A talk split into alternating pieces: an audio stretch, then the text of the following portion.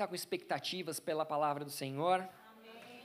Glória a Deus. Eu queria chamar a minha amada esposa, a pastora Priscila, que vai nos abençoar nessa tarde. Ó, oh, cheia de cor, cheia de vida. Arrasa. Amém. Glória a Deus. Ainda no mesmo espírito de oração, vamos entregar e consagrar esse momento da palavra ao Senhor. Amém? Ô oh, Paizinho, eu quero te agradecer, Pai. Obrigada por pelo privilégio de poder te servir, de falar do teu nome, Pai, com liberdade, Senhor. Obrigada, Pai. Obrigada pela vida de cada um que está aqui, Senhor. Eu também peço que o seu Espírito visite aqueles que não poderam vir, Pai, e aqueles que estão assistindo online, que eles possam sentir, Pai, o teu toque, a tua presença, Pai. Que a tua palavra, Senhor, caia em solo fértil, Pai, em nome de Jesus, e que ela se multiplique aos quatro cantos dessa terra, Senhor. Paizinho, eu declaro que a tua igreja venha avançar e o inferno retroceder. Quebra, Senhor, todo espírito de julgamento, Pai, de religiosidade, de confusão, Senhor. Em nome de Jesus, que não seja eu quem fale, mas que seja o Teu Espírito que me use como um canal aqui nessa hora. Em nome de Jesus, amém. Amém? Vocês querem ficar rico ou com calor? Como assim, pastora? Fiquei na dúvida. Eu já estava tão feliz. Fez um dia quente, de sol. Aí o pastor orou aqui na hora dos dízimos, né? Senhor, que venha prosperidade nessa terra, cada vez que venha a tua chuva e traga prosperidade para essa terra. Eu falei, pronto. Agora eu não sei se eu agradeço pelo sol ou pela chuva. Né? Por isso que o povo vem para cá e ganha dinheiro. Tô brincando. Sorry. Amém. Glória a Deus. Pessoal, eu não sei vocês, mas tudo que eu faço, mesmo que não seja algo religiosamente ou politicamente correto, vou me explicar melhor. Tem gente que fala, ah, não pode assistir televisão, ah, não pode assistir é, o filme dos Avengers, ah, não pode assistir isso, não pode fazer aquilo. Depende. A Bíblia que eu leio diz: o mundo jaz do maligno, certo? Então, se você for ver tudo que tem o dedo de Satanás que você não pode fazer, é muita coisa. Eu não estou aqui liberando vocês para pecar, entendam. Eu estou falando que tudo que vocês forem fazer, ore antes. Se você for assistir televisão, ore antes, consagra a sua televisão ao Senhor.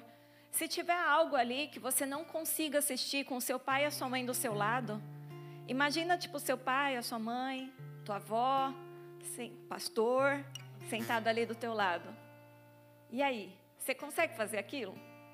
Eu acho engraçado que às vezes a gente chega em algum lugar, aí o povo tá lá soltando a franga, dançando, tá? A gente chega, o pastor chegou, o pastor chegou, tipo, e para. Aí eu penso, será que os olhos do Senhor não estão em todo lugar? Faz alguma diferença nós, dois seres humanos, pecadores, na vida de vocês? Não, a gente não está aqui para julgar vocês. A gente não está aqui para condenar vocês. É o Espírito Santo que condena, é o Espírito Santo quem ama, é o Espírito Santo que vai te levar para a glória, mas é você que decide ir ou não. Amém? E por que, que eu estou falando isso? É, eu estava conversando com uma pessoa e ela falou assim: Olha, tem uma série bem bacana que fala muito sobre liderança e tal, né? Apesar da história da série. E, poxa, você curte essas coisas, acho que você vai gostar. E eu comecei a assistir. Eu não vou dar spoiler, ok? Mas a série é um cara que de repente vira o presidente dos Estados Unidos. E aí nessa série eu comecei a ver várias situações onde qualquer decisão que ele tomasse, ele estaria errado. Porque se ele agradasse um público, ele desagradaria outro. Se ele fizesse algo para um, ele desag... sabe, não tinha o que fazer. E muitas vezes ele fala, mas poxa, mas se eu salvar esse, eu mato aquele. Em situações de guerra, ele falava: peraí, mas para defender o meu país, eu preciso matar soldados do meu país e pessoas do outro país que são pessoas inocentes. O que, que eu faço? Mas se eu não fizer nada, o inimigo vai vir e vai matar as pessoas do meu país. Ou seja, de qualquer forma, eu sou um assassino. Às vezes, quando nós temos uma posição de liderança, nós temos que tomar decisões difíceis, onde muitas vezes as pessoas vão nos julgar, independente da intenção que você tem ou não. Por algumas vezes, ele tomava decisões que ele não poderia falar para o público o porquê que ele tomou aquilo. Porque se ele falasse para o público, ele também falaria para os bandidos. Então ele tinha que guardar segredo de algo que ele fez, pensando no bem das pessoas e as pessoas o condenariam por isso. Mas hoje vocês têm uma função de liderança no mundo ao qual vocês vivem. Porque, como eu disse, o mundo jaz do maligno. E vocês são filhos eleitos, escolhidos, pessoas escolhidas pelo Espírito Santo. Assim como Deus escolheu a nação de Israel para nos mostrar, para liderar o mundo, dizendo que vocês são filhos escolhidos, eu sou o seu Deus. Eu vou mostrar como que é um Deus governar uma nação. Eu vou mostrar para vocês quais são as minhas regras, quais são as minhas leis. O que eu tenho para vocês são planos de paz, são planos de misericórdia as pessoas, as outras nações vão olhar para vocês e elas vão desejar ter o Deus de vocês, porque elas verão que vocês serão abençoados no meio dessa terra. Só que muitas vezes os filhos de Israel viraram as costas para o Senhor. Quantas e quantas vezes na Bíblia nós vemos que eles viraram as costas e ao invés de nos mostrar o que é ser totalmente dependente do Senhor, eles mostraram muitas vezes na Bíblia o que é a consequência de virar as costas para o Senhor. Vocês hoje foram escolhidos como filhos de Deus nessa terra. As pessoas olham para vocês porque elas olham e buscam uma esperança. E qual é o testemunho que vocês têm dado sobre a vida de vocês para os outros? Muitas vezes vocês vão ter que tomar decisões difíceis, decisões ao quais você vai ter que abrir mão de algum privilégio da sua vida pessoal por amor ao próximo. Quantas e quantas vezes a gente fala isso no curso de líderes aqui na igreja? Tem coisa que todo mundo pode fazer. Você tem certeza que você é ser líder? Porque a partir do momento que você virar líder de célula, qualquer coisa que você fizer, vai ter 500 dedinhos apontando para você. E é verdade. Na célula de Bray, a gente tem uma menininha linda. De vez em quando ela solta um pãozinho ali na célula. Acontece. Às vezes, sai. E a gente ali, né, tenta entender que isso é algo natural. Mas às vezes sai daquele jeito assim, tá, tá, tá, tá, tá, tá. No final você aguenta ali e não consegue. Você acaba rindo. Mas ninguém condena a menina. Mas teve uma líder de célula uma vez, estava ali, né, tal. E ela fez a mesma coisa. Todo mundo riu, ela riu e peidou. E aí, uns riram, outros ficaram ali. E aí, vamos ver se ela vai confessar o pecado. Outros se fizeram de louco, ficou aquele momento de silêncio. Você não sabe se ri, se ri com respeito, se finge que não viu. E a líder confessou: ah, gente, sorry, escapou. Quem pensou que fosse a cadeira teve a certeza que não era. Quem estava do lado já tinha certeza antes, porque, né? Mas amém. Você está sendo observado o tempo todo, porque você carrega o Espírito Santo dentro de você. E a partir do momento que você fala comigo, com alguém, vem comigo, vem comigo, porque eu vou te mostrar a verdade, a vida, as pessoas vão olhar para você e elas querem ver verdade na sua vida. Amém? Muitas pessoas dizem que os fins justificam os meios. E voltando para o seriado, eu vi que muitas vezes esse homem, que era um homem reto, íntegro, honesto, ele chegou à presidência sem precisar fazer é, nenhuma concessão com ninguém, sem precisar fazer promessas para outras pessoas. Só que em um determinado momento, o mosquitinho da política pum, pica ele. E ele começa a se ver fazendo concessões. Como eu disse, não vou dar spoiler aqui, mas em alguns momentos ele fala: no meu começo eu era 100% sincero, 100% honesto. Só que hoje quando eu falo, eu me sinto um ator. Porque tem uma vozinha aqui dentro que fala: você já não é mais verdadeiro quando, como você era no início. Quantos de nós não começam uma caminhada com Cristo e muitas vezes aparecem desafios na nossa vida e a gente começa a abrir concessões. A gente acaba aliviando um pouco aqui, alivia um pouco mais ali. Pô, o que, que tem aquilo? Isso é muita religiosidade, eu não concordo com aquilo, eu acho que é isso, eu acho que é aquilo e tal. E ao invés de Deus começar a direcionar a sua vida, você passa a ser senhor de si mesmo. Cometendo erros, mentindo, manipulando situações. Esse mesmo homem, em determinado momento, ele vira e fala: o que, que adianta? Alguém pergunta para ele, mas você está feliz de ser o presidente dos Estados Unidos? E ele diz: o que adianta o homem ganhar o mundo inteiro e perder a sua alma?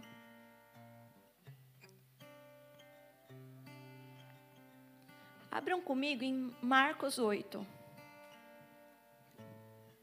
Alguns momentos antes dessa situação, nós vemos que Jesus ele estava no meio de pessoas falando sobre a verdade da aliança dele, da aliança do Senhor com o povo de Israel. Ele tinha dito ali, ele passou um tempo colocando ali algumas palavras no Sermão da Montanha, depois ele falou outras palavras que para as pessoas era um pouco complicado de entender. Porque eles viram as partes da bênção.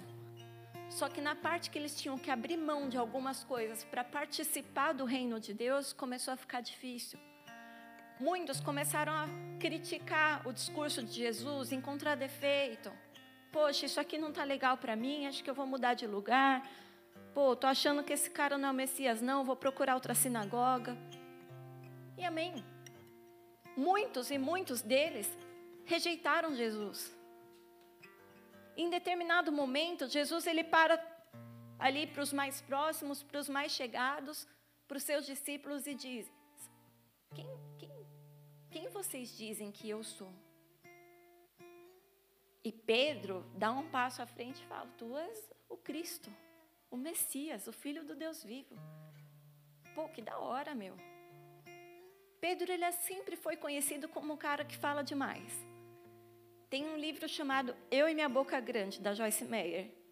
Ela não era nascida no tempo e a gente vê na Bíblia que ele nunca leu. É um livro que eu recomendo você que é meio espontâneo, que assim, né, não tem um filtro assim, sai falando, leia regularmente. Eu tenho que ler esse livro umas duas vezes por ano. É quando eu termino de ler, eu percebo que eu já estou vacilando em algumas coisas. Mas Pedro, ele era meio impulsivo, e glória a Deus por isso. Porque várias das perguntas bobas que ele fazia são as mesmas perguntas que a gente tem, glória a Deus que ele teve coragem de fazer, que hoje a gente tem a resposta na Bíblia. Amém? Então Jesus elogia Pedro. Só que o problema quando a gente é elogiado é que a gente se empolga. Minha mãe sempre falava: dá dinheiro, mas não dá liberdade. E quando você dá intimidade para a pessoa, é um problema. Ela sempre falava: a intimidade. Nossa, parece que ela morreu, né, gente? Ela está viva. A intimidade é um caminho que só anda para frente, nunca anda para trás. Botou a mãozinha ali, pronto, dali vai descer, nunca vai subir.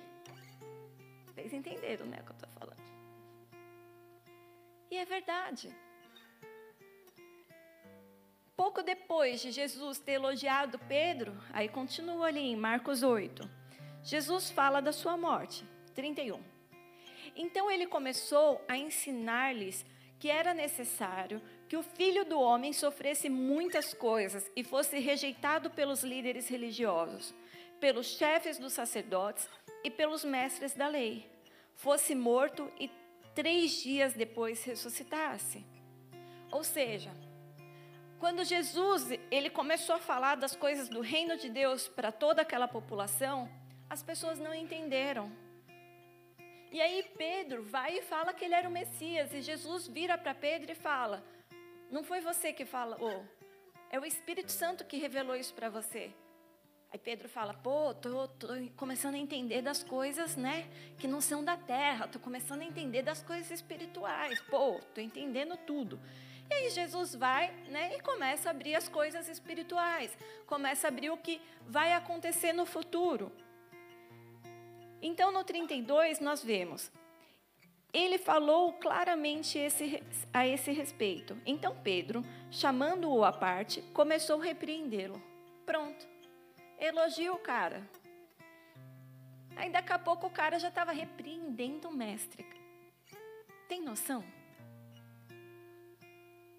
Bastou elogiar que ele já se sentiu superior a Jesus, ao ponto de repreendê-lo. E aí no 33, Jesus, porém, voltou-se, olhou para os seus discípulos e repreendeu Pedro, dizendo: Para trás de mim, Satanás.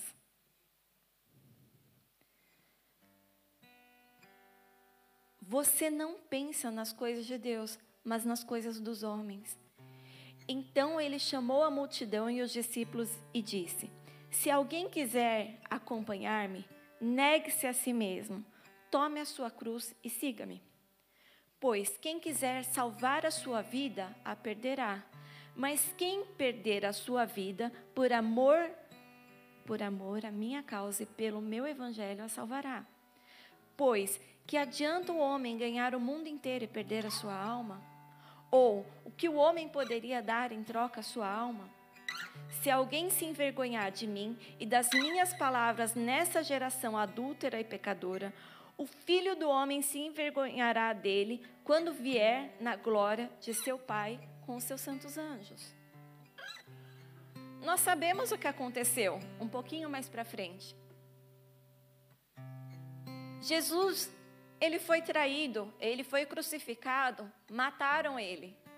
E Pedro, que estava ali repreendendo Jesus, em outros, em outros é, livros da Bíblia, se referindo a essa mesma situação, eles falam que Pedro falou: Olha, eu vou com você, não vou deixar nada acontecer, estamos juntos, tal. E aí Jesus, ele fala algo que não é só para todos. Ele continua revelando das coisas que iriam vir, inclusive na vida de Pedro. O que, que adianta alguém ganhar o mundo inteiro e perder a alma? Aquele que quiser vir após mim, pega sua cruz e siga-me. Por que, que Pedro negou Jesus? Porque ele não quis carregar a mesma cruz de Cristo. Ele disse que se a gente amasse esse mundo, a gente perderia a nossa alma, mas se a gente amasse a Deus e por amor a Ele perdesse a nossa vida, a gente ganharia a vida eterna. Era exatamente aquilo que Pedro não fez. Vocês estão comigo? Jesus, ele estava mostrando aquilo que estava no coração humano de Pedro. Ele estava tendo uma revelação que ele sabia que Pedro o amava, ele sabia que o Pedro queria ali, mas quem não quer? O Filho de Deus do seu lado o tempo todo como seu chaveirinho. Só que na hora que o Senhor se cala e fala assim: agora eu quero ver você colocar em prática os meus ensinamentos, o que, que você faz? Você nega? Ai, Deus se calou. Eu orei, eu pedi, Deus não falou, fiz do meu jeito. É assim que a gente age? Espera aí. Pedro, ele teve uma atitude errada. Ele, ao mesmo tempo, ele traiu a confiança do Salvador. Ele o negou três vezes seguidas. Assim como Jesus tinha previsto antes. Só que nós vemos que, quem aqui conhece se eu falar que Jesus ele tinha 12 discípulos e um dele era traidor, que nome que vocês vão dar para o traidor? Judas. Por que não Pedro? Pedro não traiu Jesus? Então qual é a diferença dele para Judas? Se ambos traíram. Aconteceu algo semelhante na vida de Judas também. Quando Jesus, hoje é o dia de ceia, e Jesus ele estava ali no último, na última ceia dele, no último momento de comunhão com os seus discípulos. Nós vemos isso em Mateus 26 do 20 ao 30. Mateus 26 do 20 ao 30. Chegada a tarde, pôs-se ele à mesa com doze discípulos. E enquanto comiam, declarou Jesus: Em verdade vos digo que um dentre vós me trairá. E eles, muitíssimos contristados, começaram um por um por um perguntar-lhe: Porventura sou eu, Senhor? E ele respondeu: O que mete comigo a mão no prato, esse me trairá. Eu conheço essa história. Eu sou traída quase todos os dias. Quando eu estou comendo, o Senhor, o meu pastor, o pastor de vocês, fica ali parado, olhando para o meu prato. Só esperando uma vacilada. E o que, que ele faz? Mete a mão no meu prato e pega aquilo que eu ainda não terminei de comer. Maridos, eu vou explicar uma coisa para vocês, ok? E quem não casou, aprenda. Nós mulheres, né? A gente costuma comer pouco porque a gente tem medo, às vezes, de engordar e tal. Então a gente, não é que a gente quer comer pouco, a gente quer comer mais, entendeu? Mas a gente se segura, não é verdade, mulherada? Só que às vezes você vai no restaurante, tudo, e a comida está muito boa. E por mais que você segura sempre, de vez em quando a gente quer chutar o balde mesmo, entendeu? Então espera o ser humano falar, eu não aguento mais, e depois pega a comida. Não pega antes do ser humano. Fala, não aguento mais. Porque pegar a comida de uma mulher que está com fome e tirar a comida do cachorro é a mesma coisa. É a mesma coisa. Se o floquinho está comendo, eu pego assim e falo, está comendo demais e pego a ração, na hora ele já. É assim. Amém? Como que a gente se sente? É o traidor, é o Judas. Mas Jesus ele disse: O que mete comigo a mão no prato, esse me trairá. O filho do homem vai, como está escrito a seu respeito, mas ai daquele por intermédio, por intermédio de quem o filho do homem está sendo traído. Melhor que não fora nascido. Então Judas, que o trairia, perguntou: Acaso sou eu, mestre? Falso. Respondeu-lhe Jesus: Tu disseste. Enquanto comiam. Bom, vou só até aí. Então Judas falou: Meu, ele quis ficar bem com a galera, entendeu? Porque se ele viu que Jesus estava tendo uma revelação sobre o que ele ia fazer, o que ele já tinha planejado, ele poderia ficar, ter ficado na dele. Mas ele quis limpar a dele com os outros. Porque todo mundo perguntou, como a gente pode ver um por um ali, foi perguntando: sou eu esse? Sou eu esse? E a questão é: por que, que um por um foi perguntando? Porque todos eles, em determinado momento, tiveram a dúvida se eles permaneceriam com Cristo até o fim. Porque eles sabiam que era difícil demais se manter no Evangelho. E assim como eles tinham visto há pouco tempo atrás, Pedro o cara que Jesus falou que, olha, o Espírito Santo te revelaste que eu sou o filho de Deus, tinha sido repreendido. E Jesus falou para Pedro: Aparta de mim, Satanás. E depois, Jesus falou que Pedro trairia. E acho que eles olharam assim e falaram: Meu, se Pedro vai trair Jesus, quem sou eu na fila do pão? Talvez eu vá trair Jesus também. Então todo mundo começou a perguntar: Sou eu, mestre? Sou eu? Sou eu? E aí Judas sabia que era ele. Porque diferente de Pedro, ele já tinha planejado ali os Paranauê. E aí ele foi lá, saiu a francesa para fazer o que ele fez. Mas a Bíblia diz que não há pecadinho e pecadão. Então, se não há pecadinho e pecadão, eu posso entender que Pedro traiu Jesus. E na mesma medida, Judas traiu Jesus. Nós vemos lá em Mateus do 27 ao 4, do 4 ao 5, e depois Mateus do, 20, do 26 ao 75, leia o capítulo 26 e o capítulo 27 que vocês vão entender o que eu estou falando. Pedro, quando o galo cantou três vezes, por três vezes ele negou Jesus. E Judas vendeu a, a lealdade dele por, a Cristo por algumas moedinhas. E aí? Qual foi a diferença entre um e do outro? Nós vemos o pecado de Judas. Só que quando nós lemos lá em Mateus, do 26, 26, 75, a gente vê a atitude de Pedro quando ele realizou o que ele tinha feito. A Bíblia diz: ele chorou amargamente. Esse choro de amargura é um choro de decepção consigo mesmo. É aquele momento que você lê na Bíblia: ai de quem estiver em pé. Quem estiver em pé, cuidado para que não caia. Isso está escrito para todos. Mas muitas vezes a gente pensa: aqui eu não vou cair. Não, isso aqui eu não vou fazer. Esse pecado eu não vou cometer. E de repente você vai e faz. E aí vem esse choro amargo, que pior do que você decepcionar alguém é você decepcionar a si mesmo, sabendo que você decepcionou o coração do Pai. Como é difícil não se perdoar.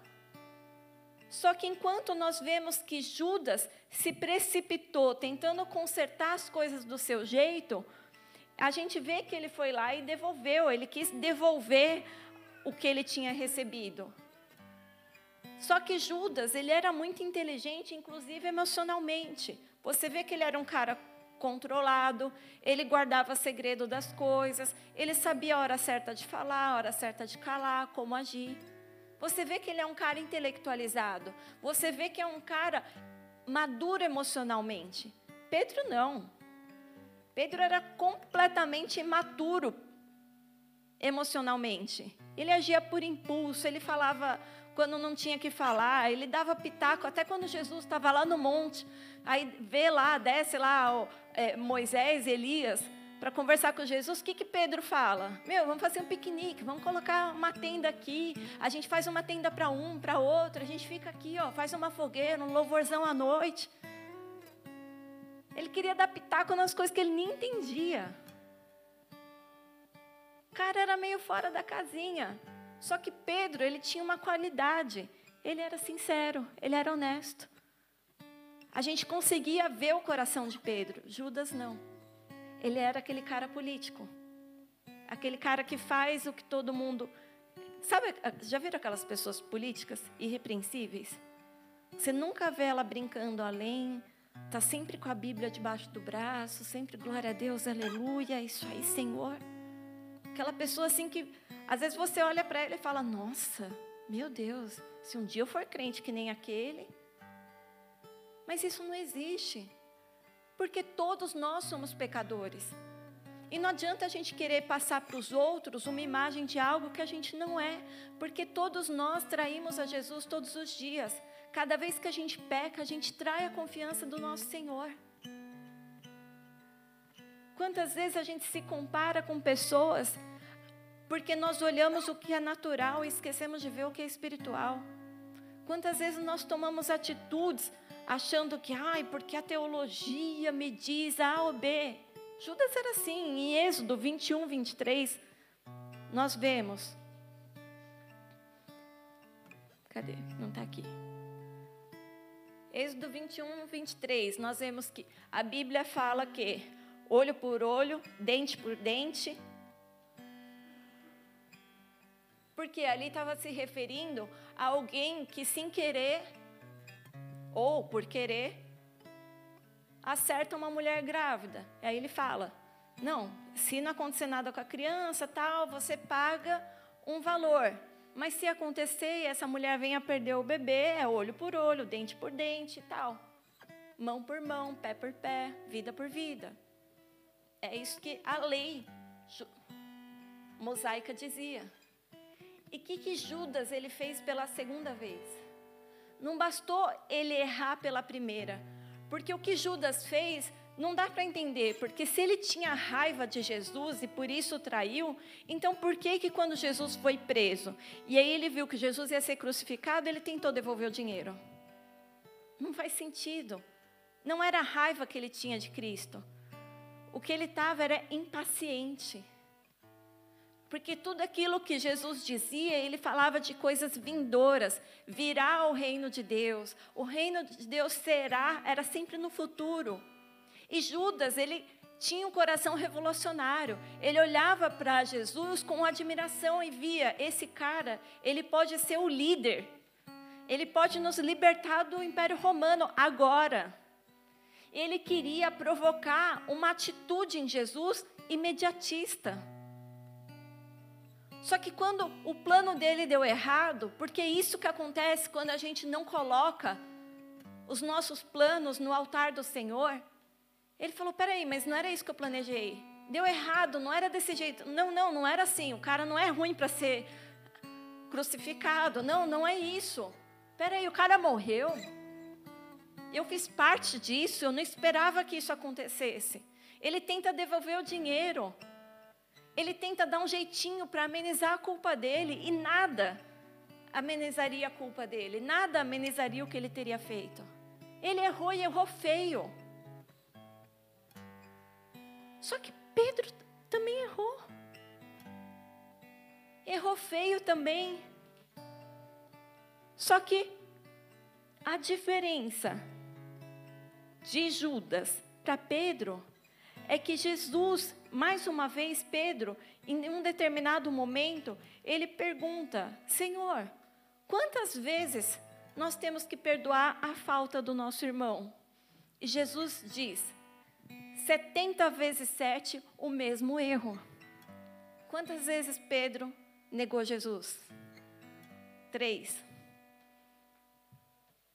Eu acho que na cabeça dele ainda estava aquele fundinho de esperança.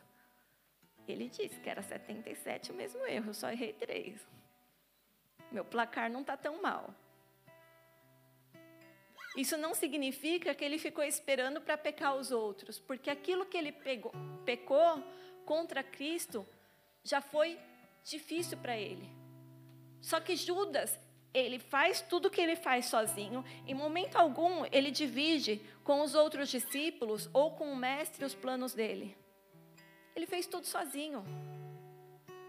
Ele foi lá, fez sozinho. Pedro não. Pedro ele ia lá, perguntava, falava na frente dos outros, era repreendido na frente dos outros, continuava lá. Ele não falava, pô, Jesus me chamou de Satanás, mãe. Tem noção? Pô, tô do lado do cara. Ele é louco? Me chamar de Satanás? Tacou o demônio para cima de mim. E aí? Eu não. O cara fala que me ama e me chama de Satanás. Eu vou para um lugar que alguém me ame. Quantas vezes, quando você é repreendido, você vira as costas? Porque você não quer ser repreendido. Só que Pedro, ele foi humilde. Ele foi humilde em aceitar a repreensão. Ele foi humilde em reconhecer o erro. Ele foi humilde em voltar, mesmo errando, e ficar junto com os discípulos. Estar junto com os discípulos, andar junto com os discípulos, dividir as opiniões junto com os discípulos, junto com o teu mestre, é nada mais, nada menos do que congregar. Ali nascia a igreja de Cristo. Pedro, por mais errado, por mais falho que ele estivesse, ele ainda estava no meio da igreja. Em determinado momento, Jesus ele vem e ele diz: Pedro, Pedro, tu me amas? Ele, sim, Senhor, eu te amo. Pedro, tu me amas?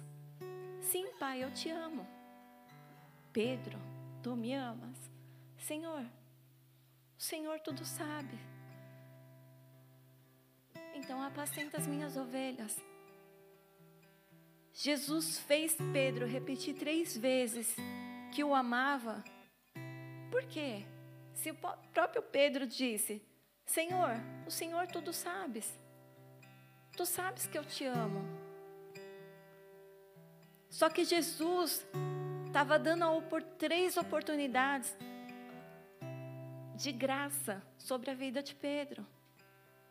Pedro, você me negou uma vez e pareceu que você não me amava, mas eu sei que você me ama. Você só não teve coragem. Então fala para mim que você me ama e vamos deixar isso de lado. Você me ama? Eu te amo, Jesus. Recebe o meu perdão. Pedro, a primeira vez eu entendo, mas na segunda você continuou mas eu sei que você estava assustado. Você me ama. Eu te amo, Jesus.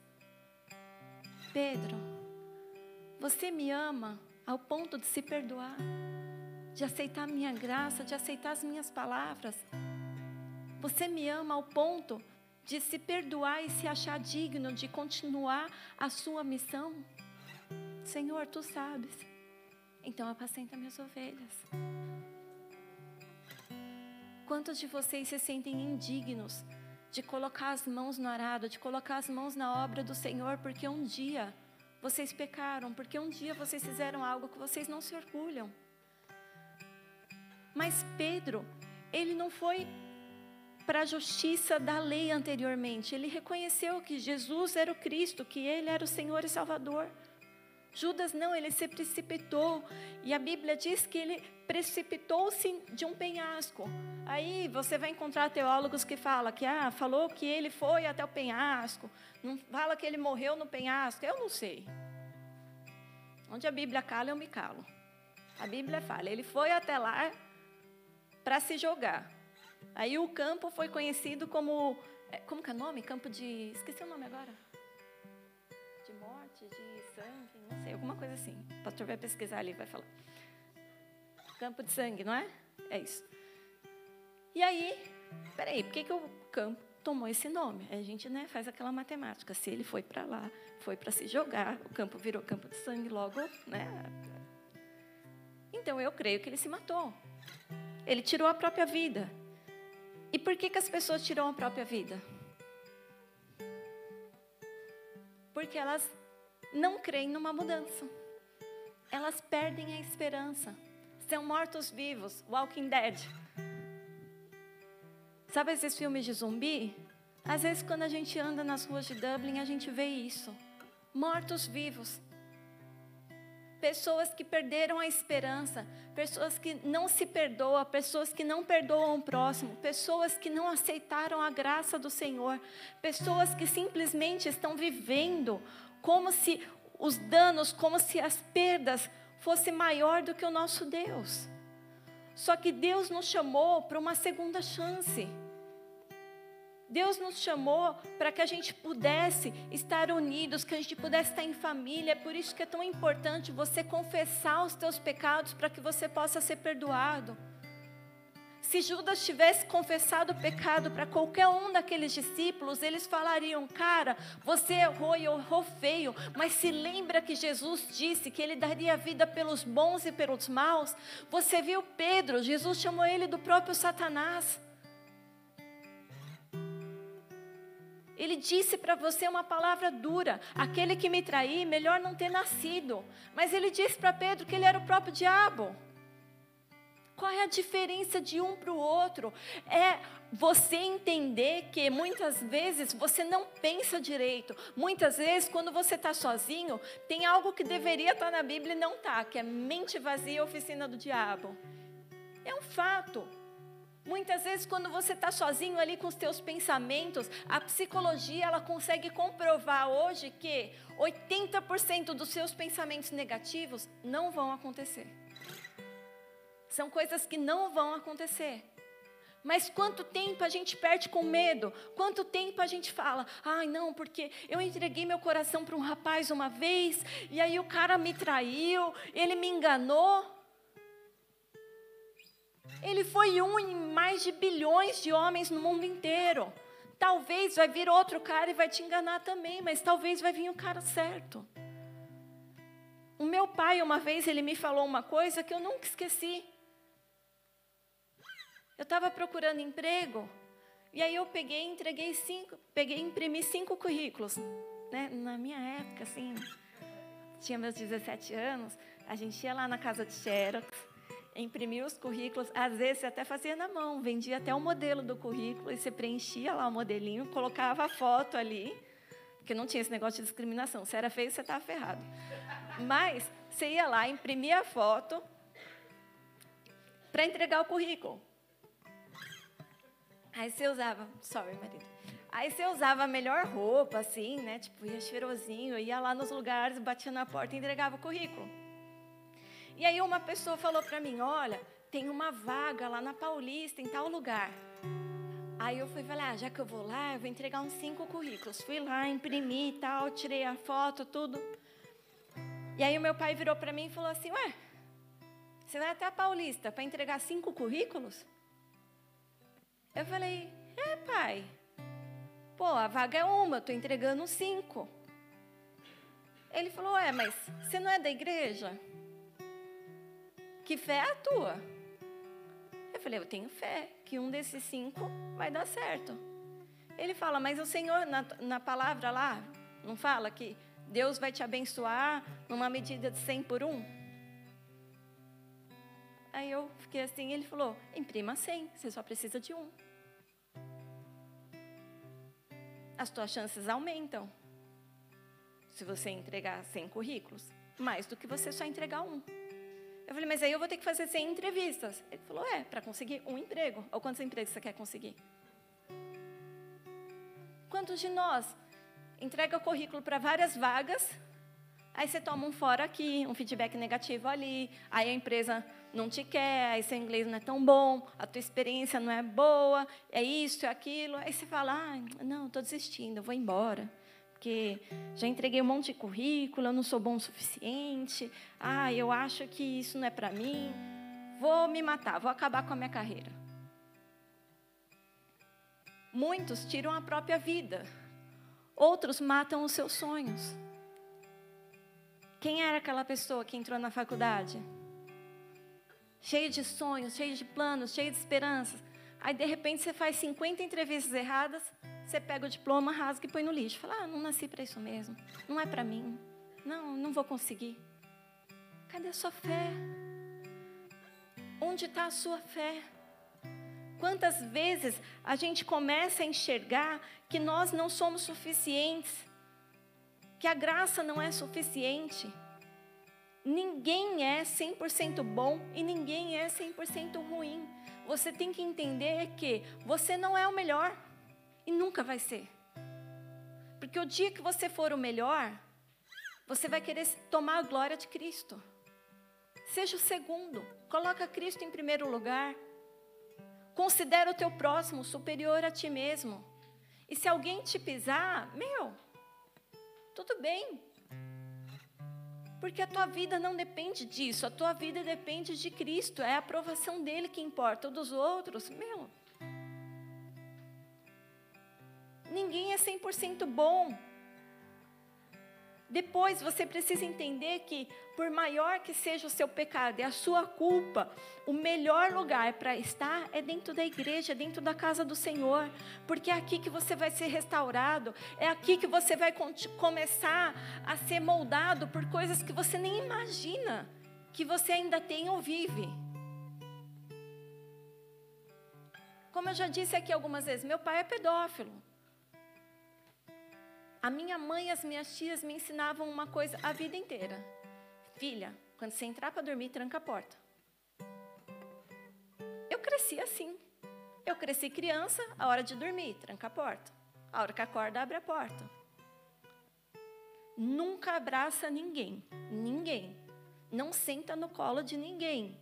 Não dá beijo em ninguém, não deixa ninguém te beijar. Eu cresci desse jeito.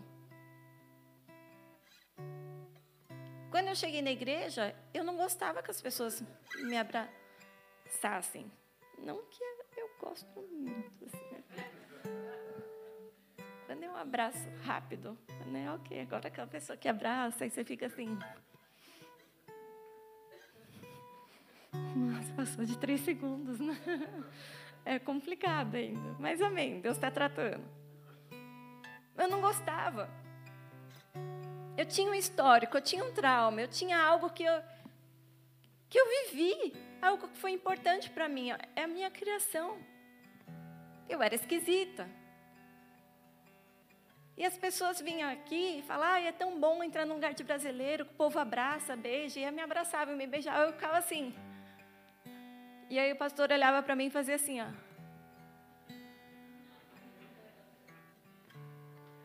Às vezes eu aconselhava alguém, a pessoa começava a chorar e eu pegava um lencinho e dava assim, a pessoa, ai pastor, e eu, meu Deus, meu Deus.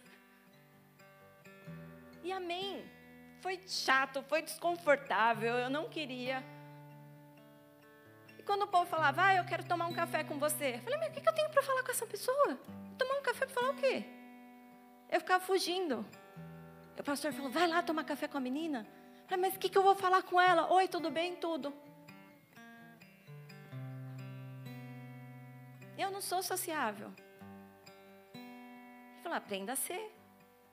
Você não gosta de bicho? Quando o bichinho vem, você não fala, vem cá, vem bonitinho, vem mamãe, olha que gostosinho, vai lá. Faz igual. Às vezes eu pego e faço assim, ei, bonitinho. E amém. Fui fazendo.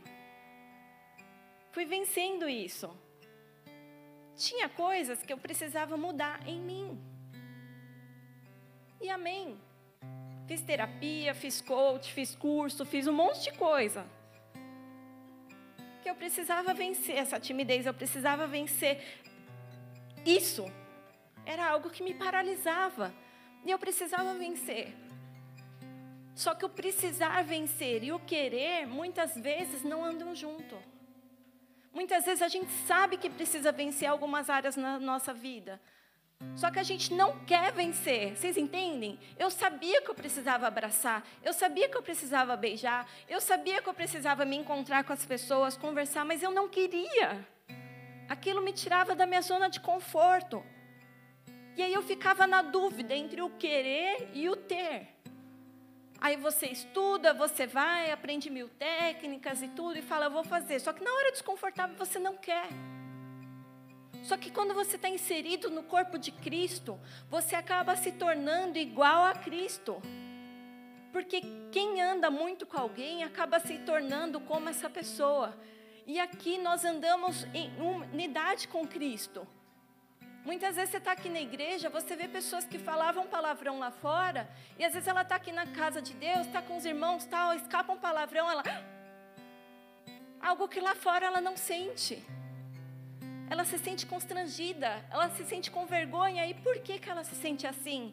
Porque ela está inserida no caráter de Cristo, porque Jesus é o corpo e o corpo é a igreja. E quando você anda com a igreja, você anda com o próprio Cristo e você é lapidado pelo próprio Cristo através do corpo dele.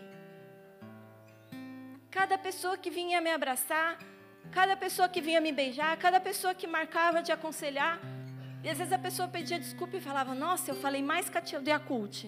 Eu pensando: Glória a Deus, eu não tinha nada para falar. E amém. Deus, Ele vai te moldando.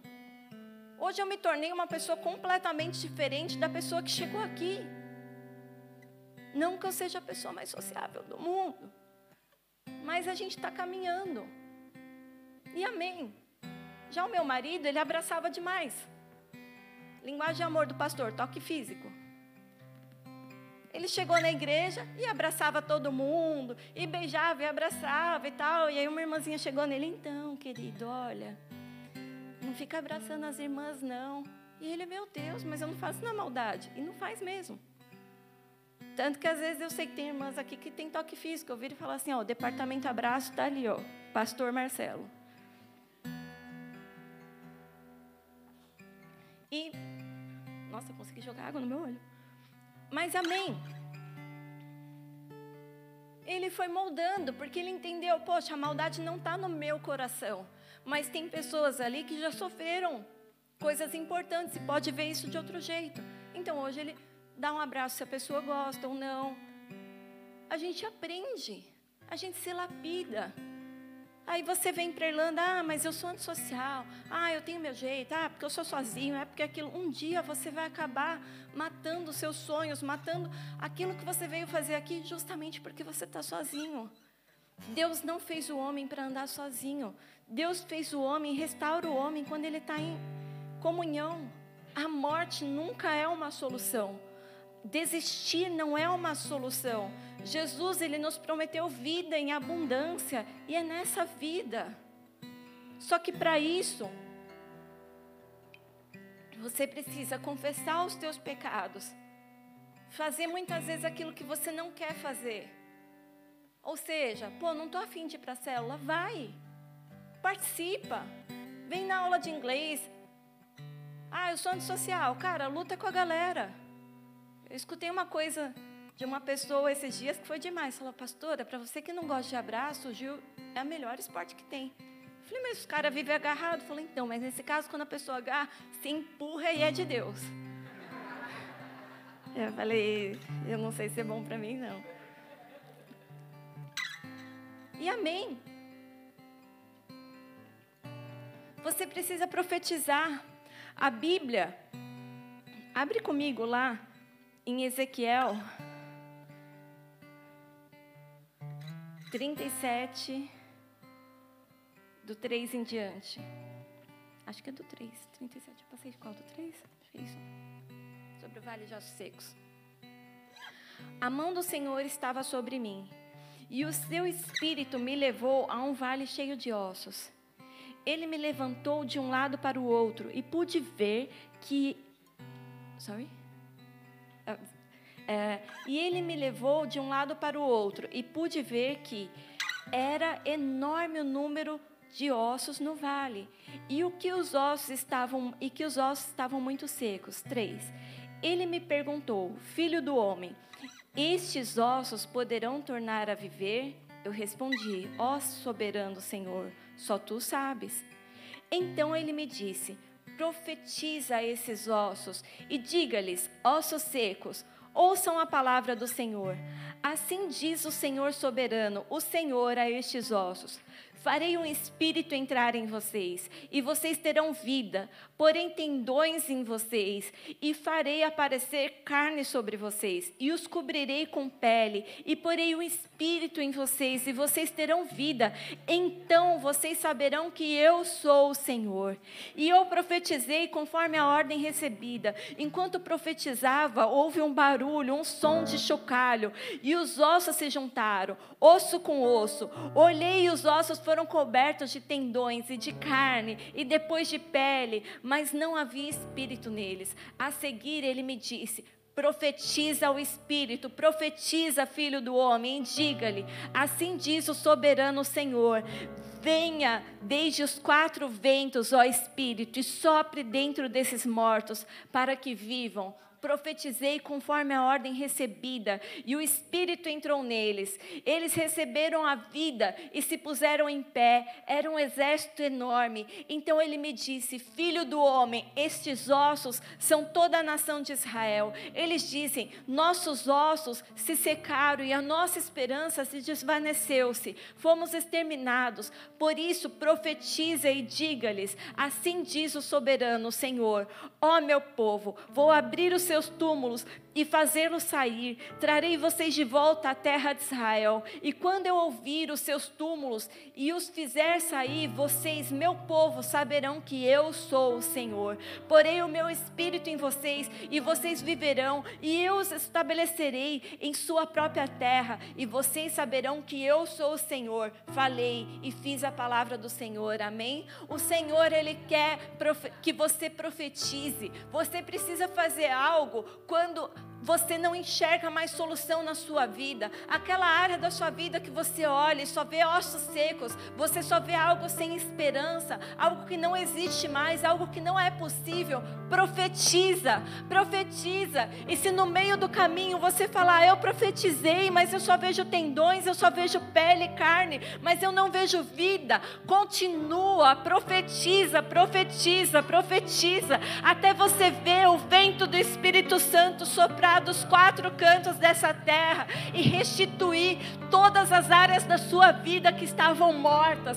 Profetiza, povo de Deus. Levanta, abre a sua boca e profetiza. Fala: Senhor, eu errei. Senhor, eu não sei onde eu estava com a cabeça. Senhor, eu desisti. Senhor, eu parei de acreditar. Minha esperança foi-se embora. Mas eu declaro: restaura, Pai. Restaura a minha vontade. Restaura a minha força. Restaura a minha saúde, Pai. Restaura a minha vida contigo. Traz de volta o meu primeiro amor. Eu declaro em nome de Jesus, igreja, que vocês vão avançar nessa terra. Em nome de Jesus, eu declaro que não importa quantas palavras te diminuíram, quantas palavras de maldição chegaram na sua vida, desde que você chegou aqui, quantos ministérios foram engavetados por críticas, por críticas suas, por críticas dos outros, por visão dos outros, quantas ideias, quantas coisas vocês deixaram de viver porque pessoas falaram que você não podia.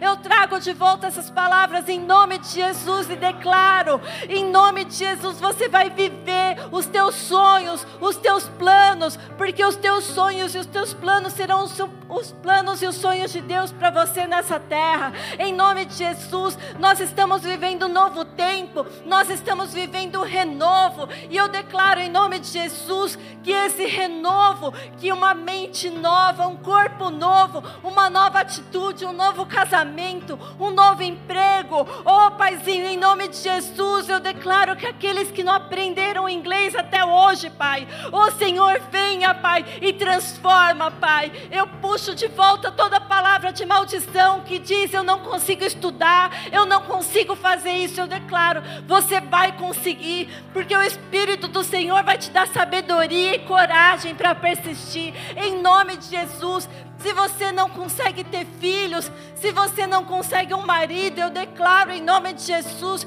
eu trago à existência as coisas que não existem, pelo nome e a glória do Senhor Jesus, eu declaro: você vai casar, você vai ter filhos, você será a liderança do Senhor nessa terra. As pessoas vão olhar para você e vão saber que existe um Deus em Israel, existe um Deus na sua vida, em nome de Jesus, amém.